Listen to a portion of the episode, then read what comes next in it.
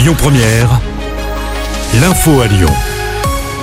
Bonjour Christophe et bonjour à tous. À la une ce matin, cette immense déception pour les Bleus du rugby, l'équipe de France éliminée dès les quarts de finale de son mondial. Les Français battus d'un petit point par l'Afrique du Sud hier soir au Stade de France, 29 à 28. On écoute le capitaine des Bleus, Antoine Dupont, en colère contre l'arbitrage.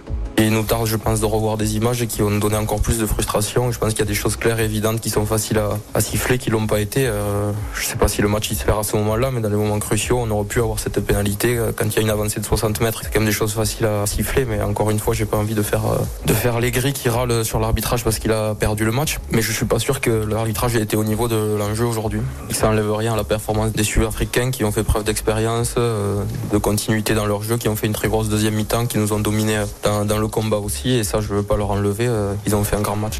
Et les Sud-Africains affronteront l'Angleterre samedi soir. L'autre demi-finale opposera la Nouvelle-Zélande à l'Argentine vendredi soir. À Lyon et en France, une journée d'hommage dans les écoles aujourd'hui, trois jours après l'assassinat de Dominique Bernard, ce prof de français du lycée Gambetta d'Arras.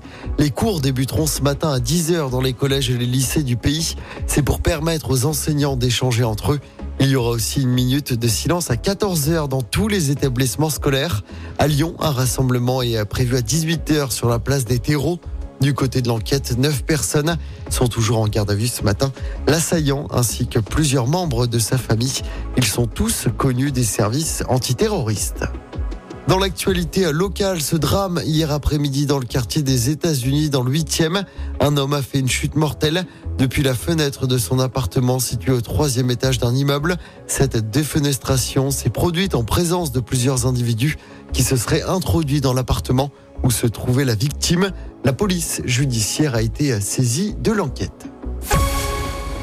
Allez, on reparle de sport avec du basket. L'Asvel battu de justesse sur le parquet de Nanterre hier en championnat. Défaite 85 à 81.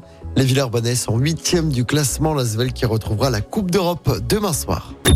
Écoutez votre radio Lyon Première en direct sur l'application Lyon Première, lyonpremière.fr et bien sûr à Lyon sur 90.2 FM et en DAB+.